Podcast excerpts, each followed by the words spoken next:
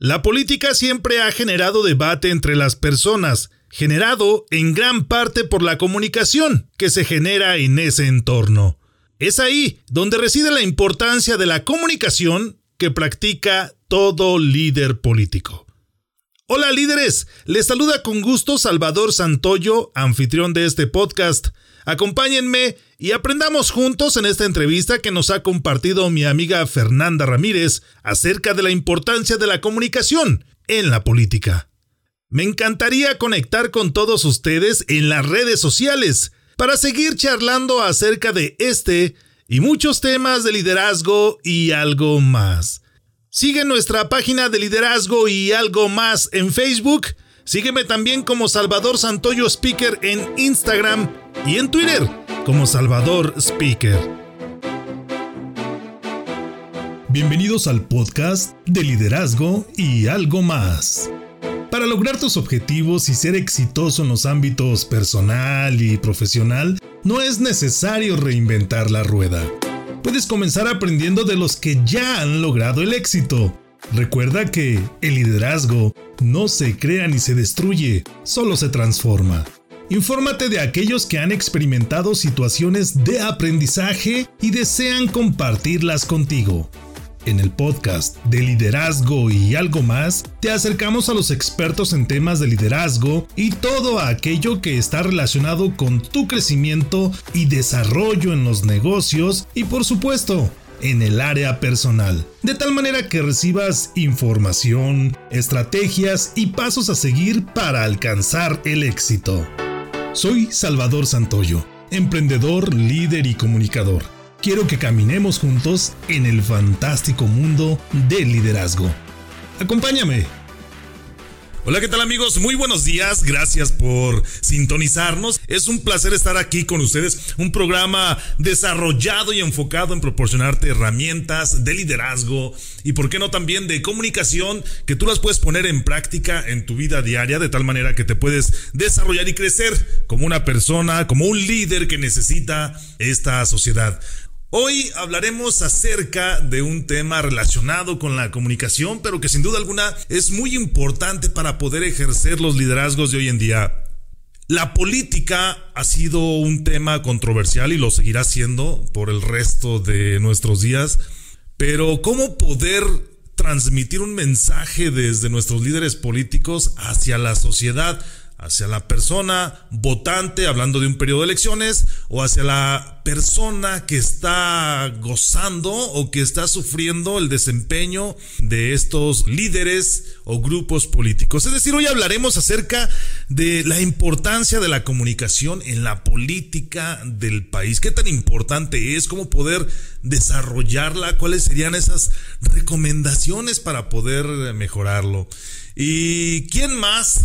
Para hablar de este tema, para acompañarnos a hablar de este tema, que una persona experta en ello. Ella es abogada. Ella se ha desempeñado también como abogada particular, ha sido funcionario público, ha trabajado también en el ámbito sindical, es asesora política y asesora de comunicación para funcionarios públicos. Su nombre es Fernanda Ramírez. Fernanda, muy buenos días, ¿cómo estás? Gracias por aceptar la invitación y acompañarnos el día de hoy. Muy buenos días, Salvador, a ti y a todos los que nos ven. Y gracias a ustedes por permitirme entrar en este pequeño espacio y poder desarrollar, obviamente, un punto de vista. Hoy voy a darles el punto de vista particular de lo que creo que es la comunicación y lo que es la política, porque todos, partiendo de ese punto, todos somos entes políticos. Claro. Muchísimas gracias a todos. Gracias por estar aquí. Este, ese punto me, me, interesa. Todos somos entes políticos. Y lo digo porque hay personas que se consideran a políticos, pero siempre los cachas opinando a favor o en contra de algún partido o de algún funcionario. Y eso significa lo que tú mencionas, que realmente todos somos entes políticos y a veces no lo reconocemos. ¿Cómo te diste cuenta de ello o cómo te das cuenta de que todos realmente estamos relacionados de alguna u otra manera con la política? Es correcto, mira, te comento, la política, si partimos que la política es todo aquello que busca el fin y el bien común, entonces de ahí podemos observar que realmente todos queremos algo mejor, para nuestras casas, para nuestro entorno, para nuestros grupos. Y es ahí automáticamente en donde se despierta esta pequeña lucecita que muy pocos queremos ver y todo mundo cerramos los ojos y decimos, no soy político y es tan seguro negar ser político como ser líder.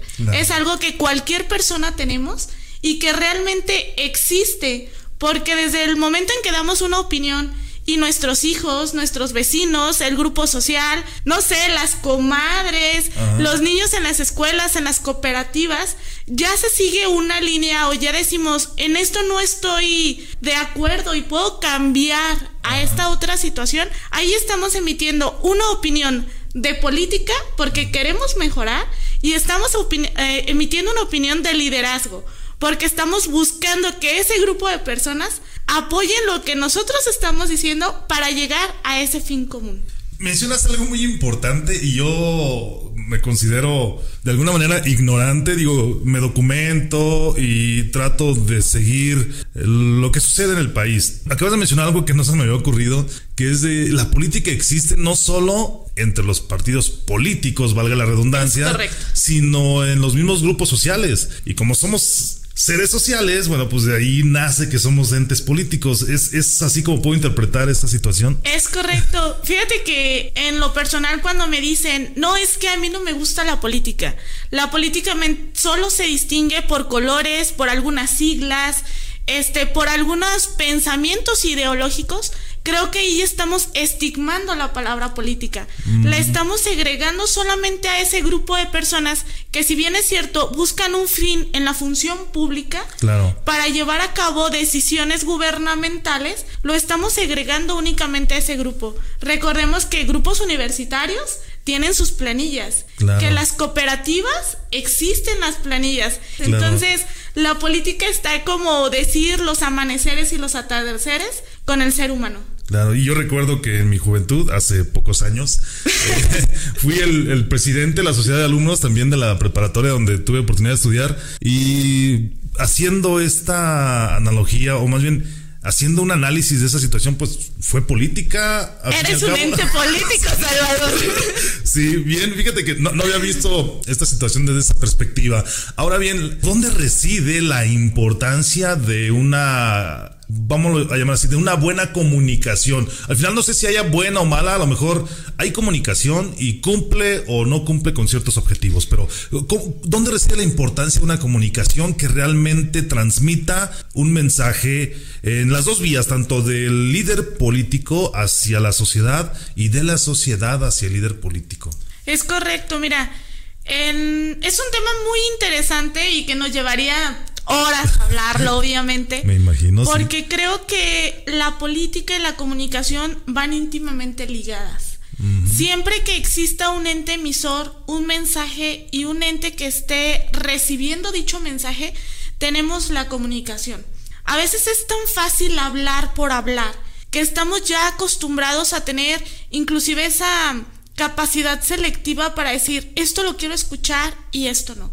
Es lo que y ese es el fenómeno que ahorita nos está atacando como sociedad de decir no queremos más partidos políticos. Es cuando nosotros mismos estamos cerrando esta capacidad de comunicación que tenemos, pero es tan importante aperturarnos a... ¿Por qué? Partiendo de la situación de un partido político, probablemente que es más teniente tu pregunta, cuando una persona se encuentra esperando un voto o ser ese funcionario público, nos trata de convencer de un proyecto. Claro. Independientemente, quitemos siglas, quitemos colores. Al momento en que se logra ese convencimiento entre toda la contienda que existe, entonces tenemos a un ente ganador. Claro. Y él deberá entonces comenzar a practicar sus proyectos políticos y cuál es el bien común que está buscando para la sociedad que representa. Claro. Es entonces cuando la comunicación viene a ser la mayor capacidad o el mayor traje a la medida que debemos de hacer. Okay. Creo que actualmente necesitamos comunicación asertiva y comunicación efectiva.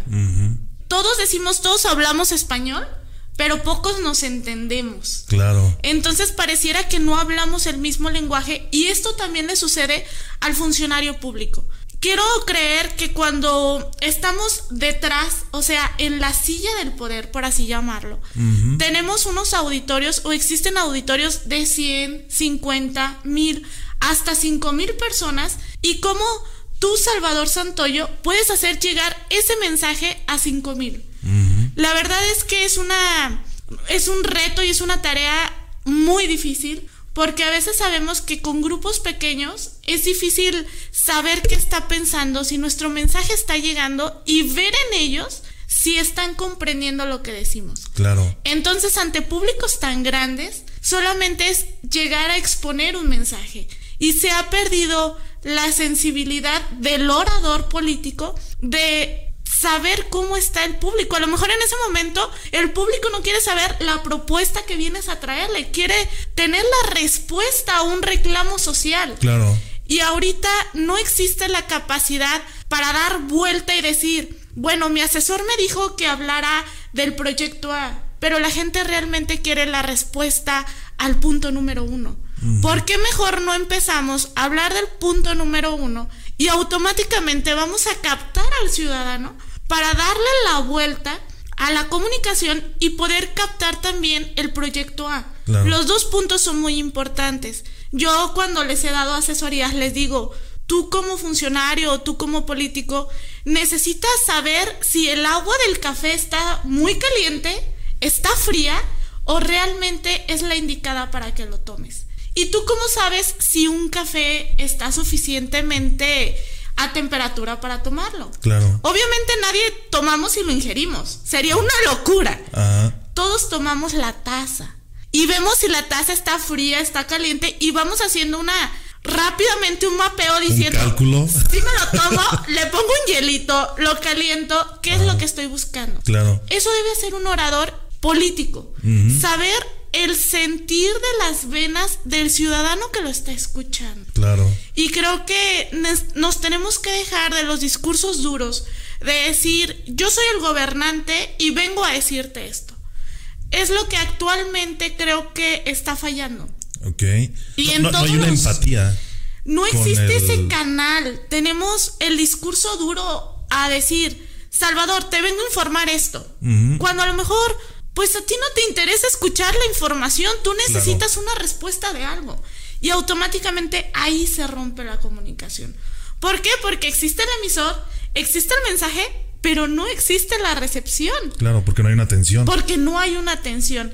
Entonces, la comunicación política se centra en eso, en el sentir si el mensaje que voy a decir es el correcto y el indicado para el público en el cual estoy enfrente. Claro. Dos, tres o cinco mil. Claro, sin importar la cantidad. Fíjate que puedo, rescatar aquí algunos conceptos que mencionas. Mencionabas al principio que hablamos español, pero no, todos nos entendemos. Es correcto. Y, a veces he visto discursos políticos donde se usan palabras rebuscadas, muy elaboradas, de tal manera que aparenten ser personas muy inteligentes y culturalmente con otro nivel, pero no llega el mensaje de, manera clara al, receptor, como, como tú mencionabas. Entonces, creo que ahí se rompe de, alguna manera el, canal de comunicación.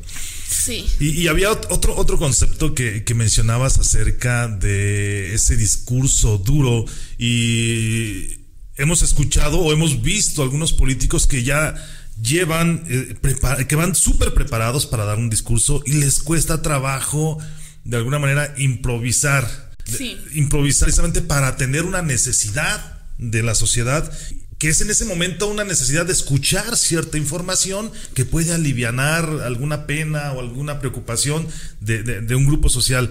Es, complicado porque yo, yo, lo considero porque tienen el temor de que si se salen de la línea que tienen marcada pueden cometer algún error. Y lo hemos visto en, políticos sin importar el partido desde hace 20, 14 o, en diferentes periodos presidenciales que hay presidentes que se han equivocado y han cometido errores cuando están expresando algún mensaje y considero que más bien es el temor a equivocarse y no, y no hacer cambios y voy digo lo que tengo que decir para no cometer algún, algún atropello. ¿Será, ¿Será eso? ¿O será que ya tienen una línea marcada de la cual no, no deben salirse? Y eso viene, tú lo has de saber, eso viene desde un asesor que le está apoyando y le está diciendo qué es lo que tiene que decir, cómo lo tiene que decir. ¿Es una línea marcada o es el temor a cometer algún error si se sale de la, de lo. Mira, Salvador, lo que pasa es que muchas veces cuando se es funcionario público, se pierde esa sensibilidad de que también ese es un ser humano.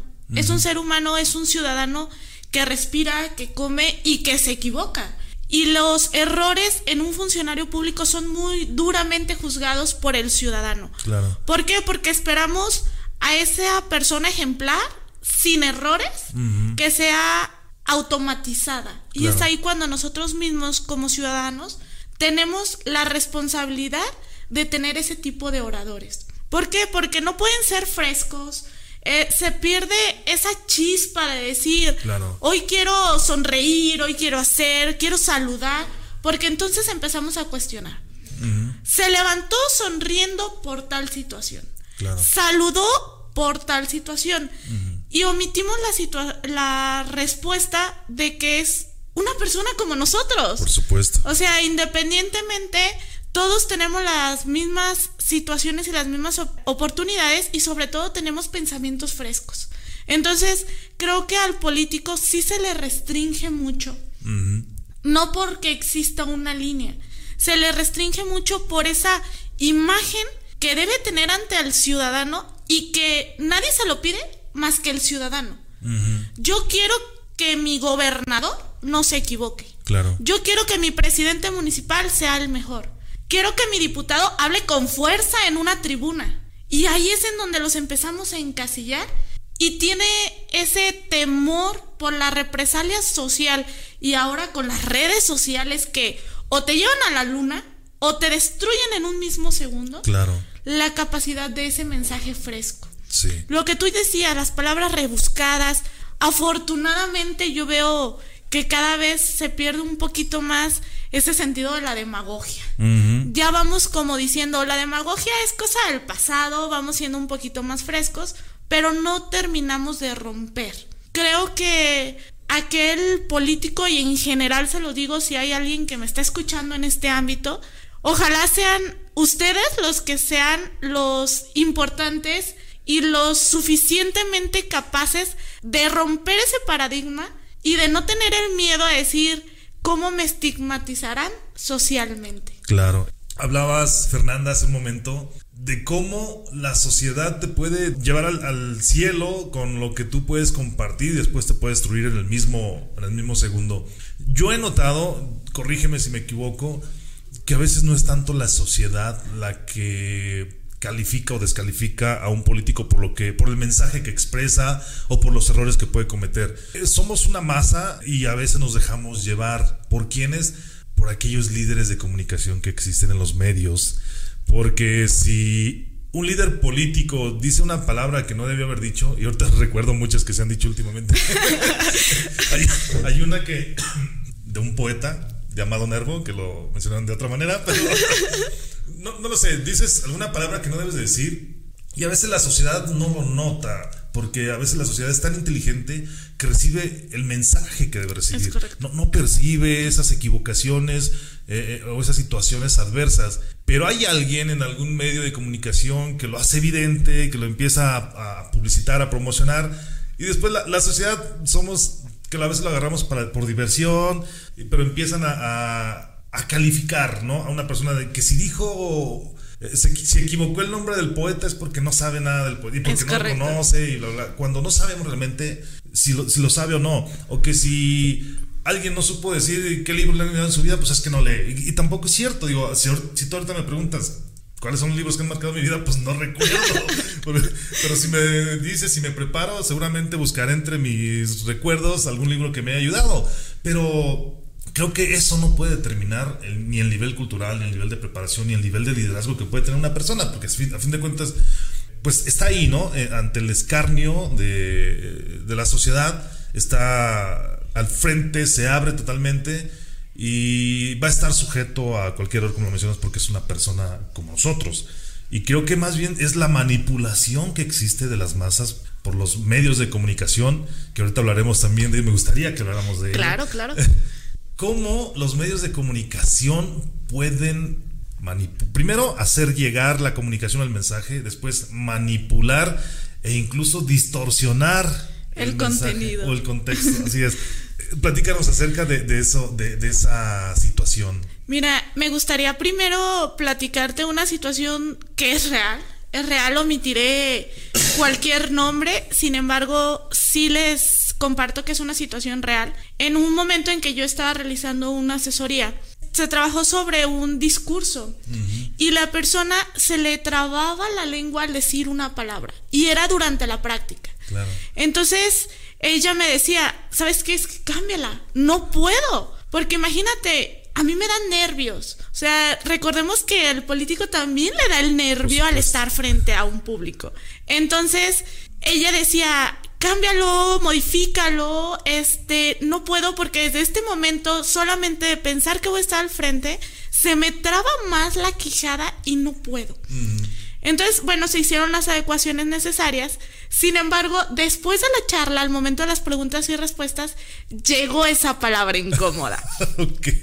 Llega esa palabra incómoda y empieza a tartamudear. Entonces, ahí es cuando llega el estigma y como tú dices, el público la estaba recibiendo bastante bien. Era un mensaje bastante social. Se están este, informando diferentes proyectos, diferentes apoyos. Claro. Y llega este estigma y es el de si no puede pronunciar, todavía recuerdo la palabra, solidaridad. Si no puede pronunciar la palabra solidaridad, entonces no la lleva a cabo. Y ahí fue cuando el mensaje se distorsionó y entonces empieza a existir este como ataque hacia la persona. Campaña, ¿no? En contra. Ella menciona, bueno, soy humana y tengo miedo. Entonces le dicen, si tienes miedo, no seas político. Y entonces empieza todo este juego. Eso fue en una situación particular con algunos líderes que lamentablemente, y quiero decirte, que el gran problema del funcionario público o del político es lo que llamamos el fuego amigo. Todos lo conocemos, pero nadie le damos el significado real. ¿Qué es el fuego amigo? Es aquel que es el más cercano a ti y envidia tanto o quiere tanto ese espacio que es el que comienza a atacar de manera oculta. Son aquello que llamamos las puñaladas. Yo quiero mucho a mi amiga, pero empiezo, Salvador, ¿ya te fijaste? Y mira, ¿por qué? Porque yo sé que tú eres un líder de opinión y en algún momento lo vas a decir. Claro. Y ahí empiezan mucho los problemas. A mí me molesta cuando dicen, los mexicanos se caen unos a otros y uno va corriendo, otro lo detiene. Me molesta, pero es una gran verdad. Es un problema y un estigma que nos tenemos que quitar, que tenemos que decir, yo lo apoyo y si algo se le conflictúa, pues voy al quite, le ayudo, obviamente sin hacer lo que le corresponde. Claro. Y esto mismo debería pasar en los medios de comunicación, que retomando el tema, está, tenemos una sociedad bastante corrompida. Tenemos una sociedad en donde estamos buscando quién me da más para apoyar más y restar al otro. Creo que eso es un gran problema que existe actualmente.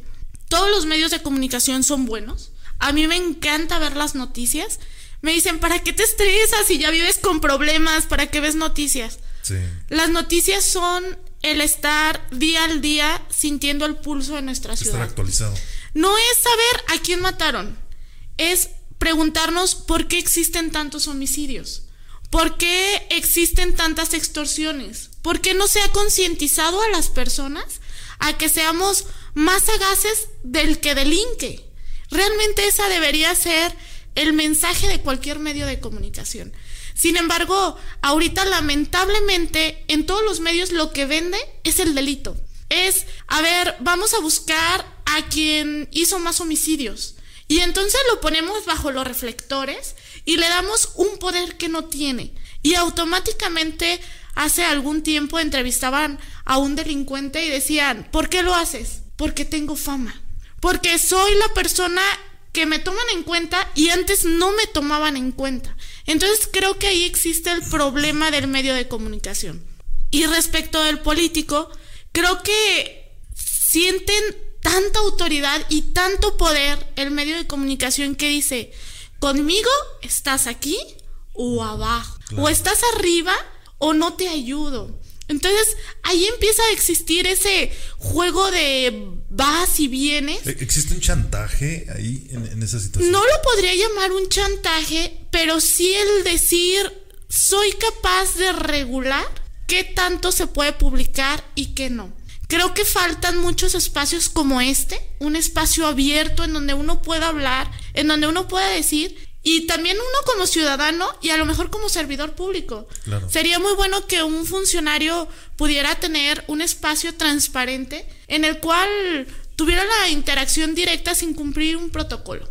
No voy a hablar de ninguna empresa, pero todas las empresas televisivas o más comerciales que sabemos tienen un protocolo. A lo mejor tú y yo como ciudadanos es difícil obtener una entrevista, pero a un funcionario, si está en el ojo del huracán, no se la van a negar. Sin embargo, a lo mejor un secretario, pongamos a lo mejor un secretario de una dependencia que esté cumpliendo bien su rol, que sea tranquilo pero efectivo, que sea capaz y servicial, que su secretaría no tenga problemas, probablemente no le den esa puerta.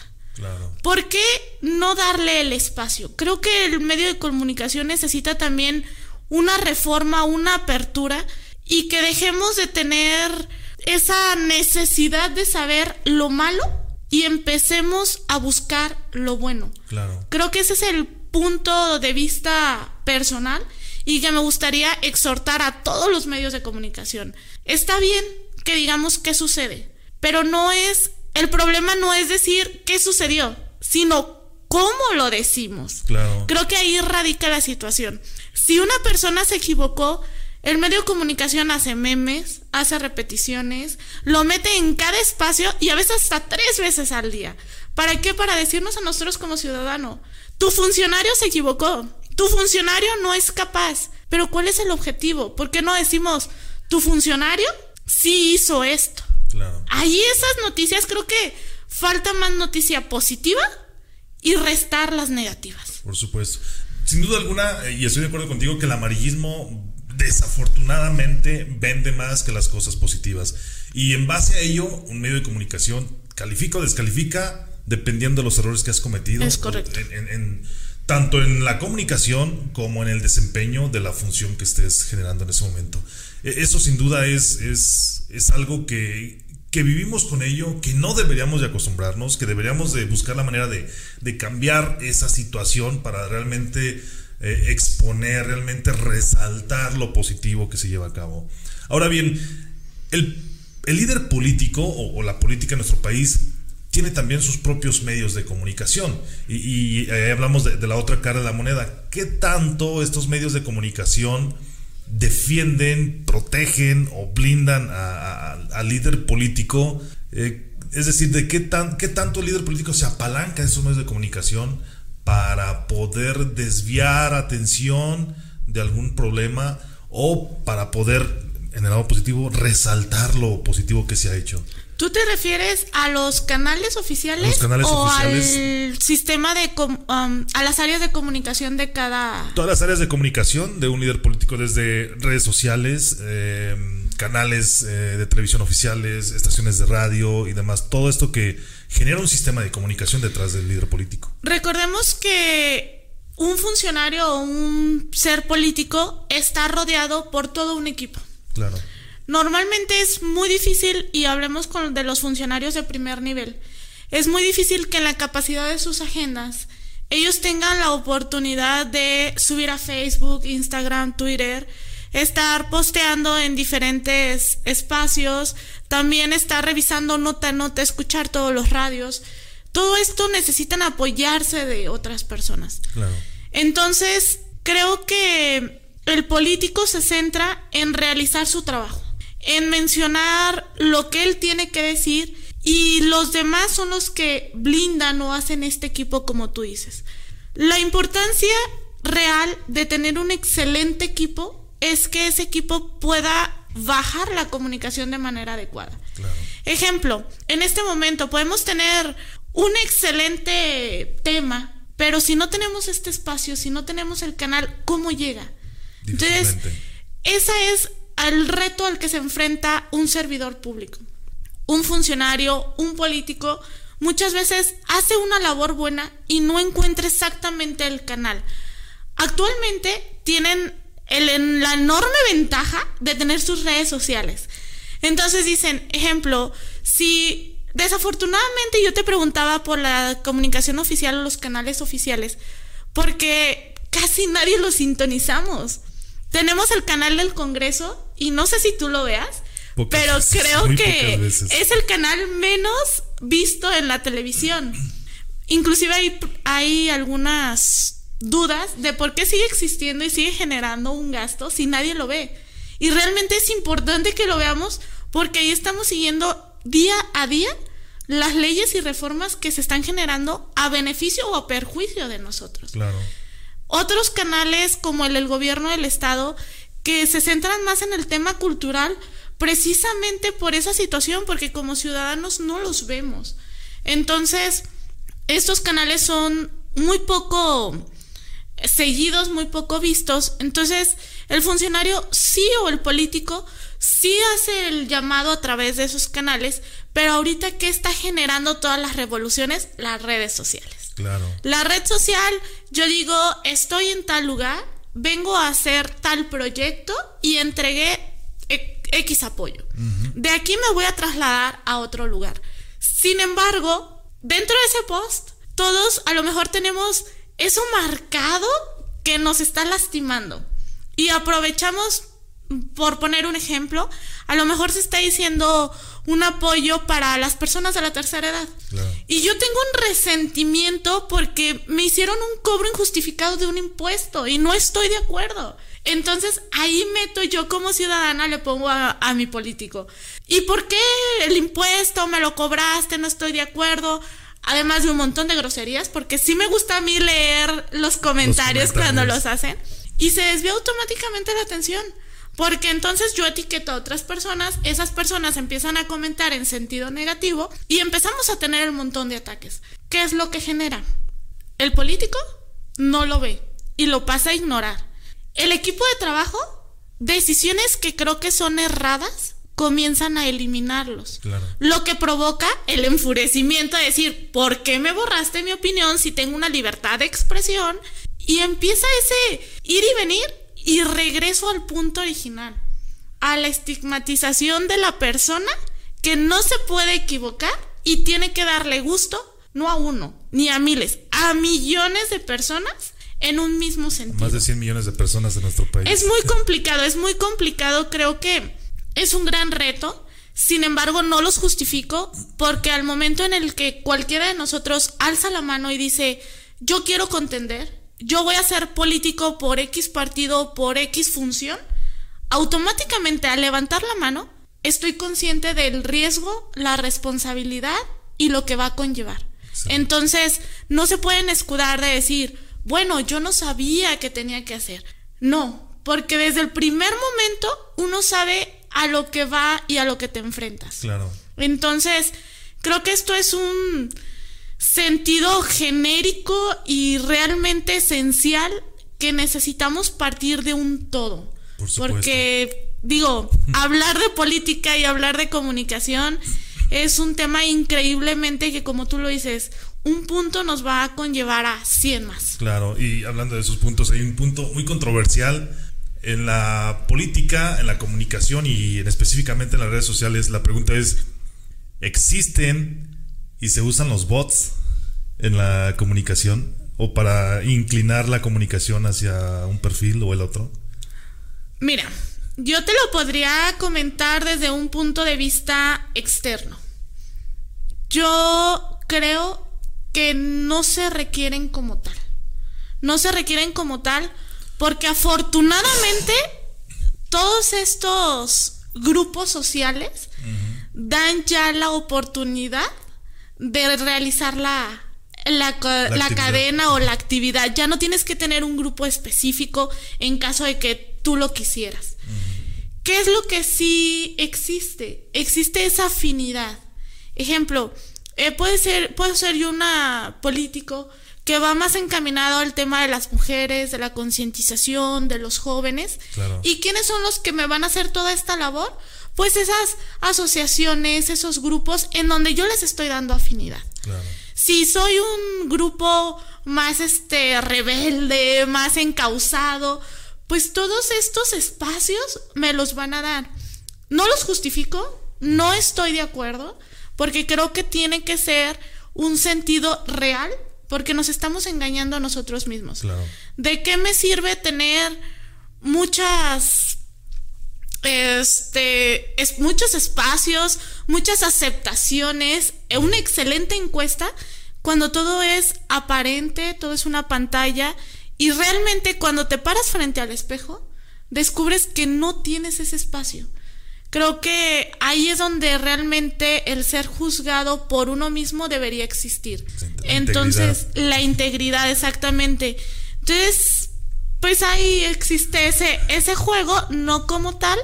En lo particular, no lo, no, lo recomiendo, no lo acepto, porque el sentido real yo les digo, ¿cómo sabes si una persona realmente está viva? Porque respira, porque le sientes cómo palpita el corazón y porque estás viendo su cara. Claro. Entonces, si alguien te dice, ah, ¿sabes que Miguelito está vivo y a Miguelito nunca lo ves? Pues para empezar, no sabes si Miguelito existe, si Miguelito respira y si realmente tiene un corazón que palpite. Entonces, no es recomendable, yo no lo haría y a mis compañeros y amigos funcionarios no se los recomendaría porque nos saca de ese juego, saca realmente del impacto social y de la relevancia que se tiene. Por supuesto, gracias. Si yo fuera un radioescucha en estos momentos y tuviera la oportunidad de mandar un mensaje a este programa, yo haría una pregunta, Fernanda. ¿Cuáles son estas tres características básicas o estos tres pasos básicos que debe tener o seguir un líder político para generar una comunicación, mencionabas tú, una comunicación afectiva y una comunicación efectiva entre las personas que lo siguen. Creo que estos tres puntos, y qué bueno que lo dices porque nadie me lo ha preguntado, nadie me lo ha preguntado cuando se realizan las asesorías, creo que nadie quiere quitarse el saco que trae para intentar mostrar uno nuevo. Creo que esos tres puntos serían honestidad, impacto social y sentimiento humano. Ok. ¿Por qué, cada uno? Honestidad, cuando tú hablas de algo que realmente sientes, que algo que realmente conoces, tienes esa aceptación de manera inmediata. Claro. Cuando tú dices, me duele el estómago, y realmente lo estás riendo, nadie te va a creer que te duele el estómago. Por supuesto. Sin embargo, cuando tú dices tengo una preocupación real y latente por mi vecina que está muy mala, y todo el mundo sabe que tienes a tu vecina y que te duele ese sentir, te van a creer e inclusive ellos mismos se van a ofrecer a ayudarte. Entonces, la honestidad es un punto clave en cualquier político. Más allá de apariencias, más allá de querer encajar en un grupo, ser auténtico y honesto en su mensaje le va a dar bastante y va a ser un hándicap a su favor. y esto, la honestidad debe existir tanto para comunicar lo positivo como, lo negativo. Yo les digo, no es malo reconocer que no sabes. Es peor querer decir que lo tienes bajo control. Entonces, si tú dices, no lo sé, me voy a asesorar, estudias el tema y desarrollas la respuesta, obviamente van a estar en el sentido de que te estás enfrentando a una situación y vas a dar una respuesta. Pero cuando aparentamos que todo lo dominamos y que somos todólogos, es cuando viene esta bola de nieve creciendo y terminamos por ser arrollados. Entonces, ser honesto realmente es fundamental. Impacto social. Impacto social. ¿Por qué tiene que ser un funcionario con impacto social y su comunicación de tal manera? Porque no le estás hablando a un solo ente, estás hablándole a una sociedad, a un grupo de personas que tiene un sentir, que tiene problemas y que necesita soluciones. Entonces, cuando yo tengo impacto social, ¿qué quiere decir? No llego a agredir, llego a dar una respuesta masiva, llego a comunicar un mensaje de manera masiva que me dé un resultado inmediato. ¿Por qué? Porque cuando yo te hacía el ejemplo, se hablan ante cinco mil personas. Se necesita tener ese empuje para que por lo menos de ahí la mitad salga convencida. Y si no logras ese número, no estás teniendo el impacto. Desde tu forma de ser, tu espontaneidad, tu imagen, tus palabras y tu mensaje, todo debe concordar. Si yo voy a hablar de un tema empresarial, de la importancia económica, y me llego a presentar de pantalón de mezclilla, playera tipo polo, despeinada, pues nadie va a creer que tengo ese dominio empresarial. Nadie me va a creer que tengo el empuje para sentarme con esos tiburones de las empresas y poder negociar un bien para mi pueblo o para mi sociedad. Claro. Entonces, todo conlleva el mensaje, el ser humano habla desde que se para. Yo les digo, y sobre todo en tus máster, mm. si en el momento en el que tú te paras enfrente, ahí debería comenzar el tiempo de tu participación. ¿Qué estás hablando? Porque estás sonriendo, porque estás haciendo un gesto o porque simplemente estás empuñando la mano, a lo mejor en desesperación o en signo de fuerza. Y eso es un impacto, es una, una sociedad como centro y es algo que el político debe tener en la cabeza, primero. La honestidad es de corazón. Claro. Y el impacto social es de cabeza y es de razón. Qué interesante eh, esos dos conceptos. ¿Cómo conjugar o cómo amalgamar estos dos conceptos de corazón, que es honestidad, e impacto social, que es más como, como de índole mental? ¿Cómo enjugarlos en el tercer concepto que mencionas, que es humanidad? Si no me equivoco. Humanidad. No nos sirve de nada un corazón que está latiendo rápido o tan lento y un cerebro que le está mencionando, levanta la mano, haz esto, cuando no tenemos esa sensibilidad de reconocer que con quien estamos tratando es con una persona. Claro. Cuando a mí me platican o simplemente en una charla de café decimos, oye, es que se tomó tal proyecto. Y tú dices, perfecto, qué increíble que se esté generando ese impacto, ese impulso, pero ¿a quién va encaminado? O sea, todos somos seres humanos y todos somos personas. Ya no somos ni funcionarios, ni empleados, ni amas de casa, padres de familia, comunicadores. Todos estamos hechos de la misma materia. Claro. Y creo que este es el principal, aunque lo dejé al final. Por ser el más importante. Por ser el más importante. si tú no sabes que eres un ser humano, ¿cómo te va a doler lo que le sucede al de al lado? Si al de al lado tú dices, al Estado le falta recaudar dinero muy fácil, hagámoslo a través de un impuesto y no quiero dar ideas, ejemplo, por la tenencia de una bicicleta. Y tú dices, bueno, ¿por qué voy a hacer ese impuesto que a lo mejor es descabellado? Y el impacto no solamente son a las personas más humildes o a quienes somos trabajadores, sino también a quien tiene un hobby, a quien tiene un espacio y a mí no me duele porque yo no tengo bicicleta o porque tengo el recurso para pagar cinco bicicletas. Pero me debería doler el hecho de que tal vez una persona que tiene la bicicleta, por conservarla por ser su medio de transporte, va a dejar a lo mejor de comprar ese lonche, a lo mejor de llevarle ese pequeño detalle a su hijo, a su nieto, por dar una continuidad a algo ridículo. O va a dejar de ir a la escuela. O va a dejar de ir a la escuela. Yo les digo, cuando realmente dejamos de pensar que todos somos seres humanos y le pellizco al de al lado, ahí ya tengo un problema inherente y esencial. Si todos supiéramos y partiéramos de la idea de que si yo me levanto de buenas, estoy impactando a alguien y si le sonrío, impacto de manera positiva. Y si llego y sin mediar palabra te doy un golpe, si ese golpe te duele a ti y me duele a mí, vamos a cambiar y vamos a dar un paso adelante. Lo mismo el político. A veces quienes llegan, no sé por qué malamente se suben a un ladrillito, a un banquito y dicen, yo soy diferente. No, señores, respiran, comen, viven y en algún momento van a morir e igual que cualquier persona. Entonces únicamente tienen la oportunidad de servir a otra persona. Por supuesto. Esa es la única diferencia. Muy bien. Honestidad, impacto social y humanidad. Humanismo. humanismo son los tres conceptos que, nos recomiendas para poder ejercer una comunicación afectiva y efectiva. Y qué bueno que mencionaste al principio lo, lo afectivo. Pudiéramos dejarnos llevar solo por conseguir una comunicación efectiva. Pero sabemos que somos seres emocionales. Difícilmente podemos eh, enfocarnos en, en, racionar un mensaje. Más bien nos dejamos, llegar, nos dejamos llevar por la emoción que genera este, este mensaje. Es por ello que debiéramos buscar estos dos conceptos. Primero, la, eh, eh, o sin importar el orden, sería la, la efectiva para que realmente cumple el objetivo que se está buscando, que es compartir un mensaje, compartir cierta información.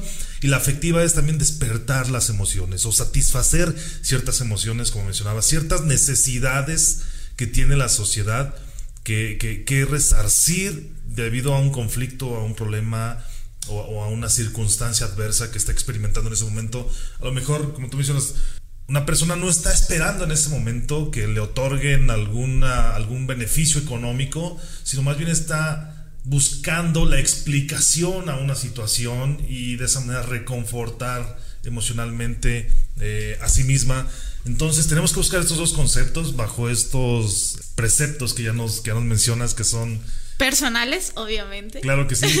Esta es la, la recomendación personal de Fernanda, por supuesto lo que ustedes llegan a escuchar, lo que ustedes llegan a percibir es responsabilidad simplemente de la persona que está aquí detrás del micrófono. Así es que esa es la recomendación que nos otorga Fernanda. De verdad, Fernanda, que el día de hoy me llevé una grata experiencia y un eh, un aprendizaje acerca primero de lo que realmente es la política. Yo estaba cegado en que la política solo lo ejercían las personas que están eh, detrás de unas siglas y unos colores. Ahora me doy cuenta que he sido político toda mi vida, no me, he dado cuenta. Y además de esto es eh, cómo llevar a cabo una comunicación que realmente cumpla el objetivo que se está buscando. ¿Cuáles son los, las recomendaciones que nos has hecho el día de hoy? Y también qué es lo que surge, ¿no? ¿Cuáles son los conflictos y dónde se pierde o dónde se puede perder esa empatía, esa identificación en ambos sentidos, tanto del líder hacia la sociedad como de la sociedad hacia el líder? Ya platicamos algunos conflictos que se pueden generar por eh, incluso hasta por los errores que cometemos cuando nos expresamos. Fernanda, si alguien preguntara en estos momentos, ¿qué deseas que se quede el público en estos momentos? Eh, hablabas de mente y corazón, en su mente y en su corazón, ¿qué quieres que se quede el público como conclusión de este programa? Bueno, a mí me encantaría que cada uno de ustedes tome la reflexión y tome de sus manos que son, como tú lo decías, que son entes políticos y que si realmente queremos cambiar la manera en la que nos comunicamos como ciudadanos o gobernados con gobernantes o funcionarios, en nuestras manos está poderlo realizar. Que la comunicación es tan importante, pero necesita llevar bases. Necesita llevar una base de corazón y una base de razón.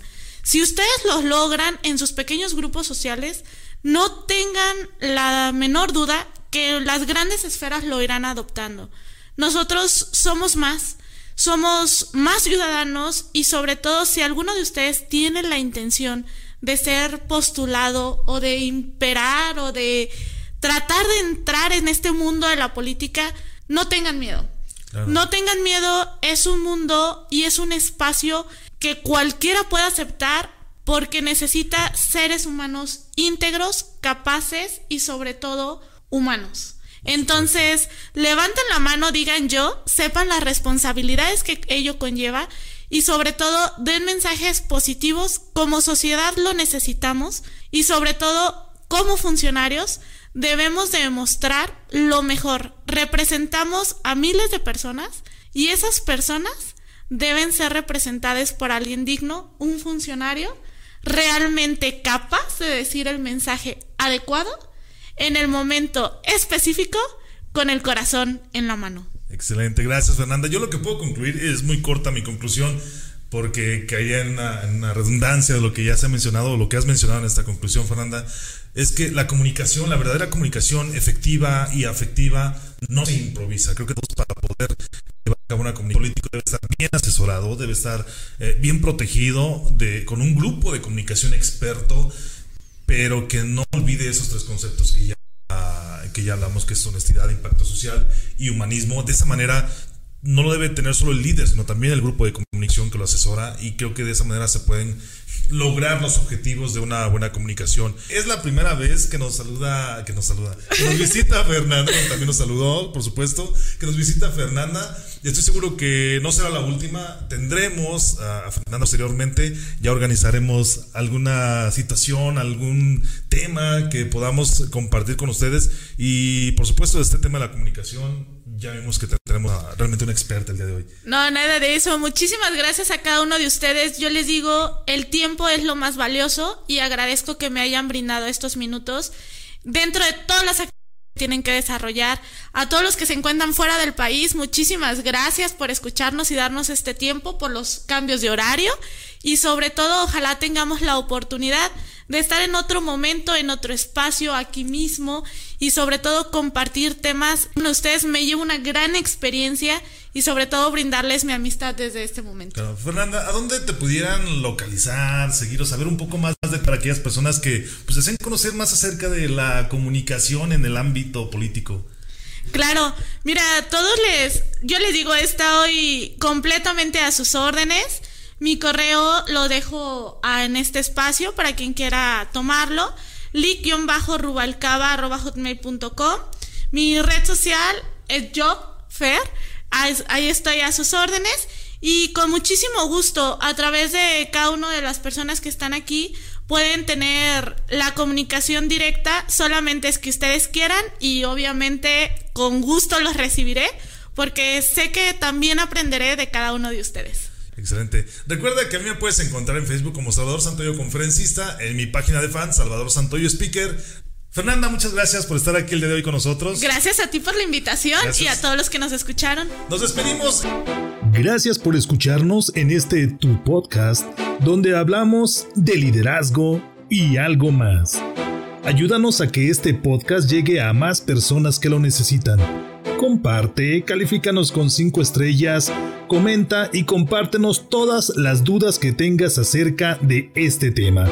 Eso nos permitirá compartir contigo más conocimiento y herramientas de liderazgo útiles para tu negocio y por supuesto para tu ámbito personal. Yo soy Salvador Santoyo. Nos escuchamos en el próximo podcast.